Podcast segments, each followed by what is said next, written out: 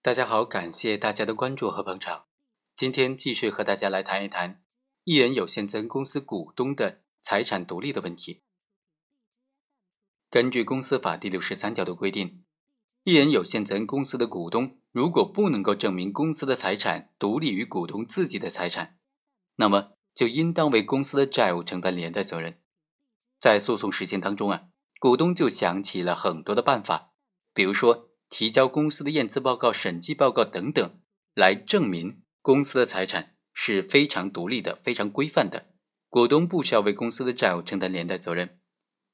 另外，我们还遇到过这样一种情形：公司或者他的股东提交了这个总经理或者原来的一人有限责任公司的股东在离任的时候，在退出这个公司的时候的这个离职的离任的审计报告，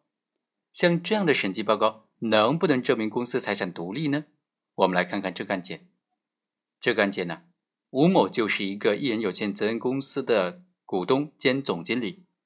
他在二零一五年的时候离任，离任的时候呢，是委托公司出具的审计报告的。后来债权人要求这个公司还有吴某承担连带责任对于一笔债务，吴某就提供了他在离任离开公司的时候做的一个审计报告。以证明公司的财产和股东个人财产是相互独立的。法院经过审理认为，诉讼当中吴某提供的这个离任审计以及离任的时候的地方事务局的证明，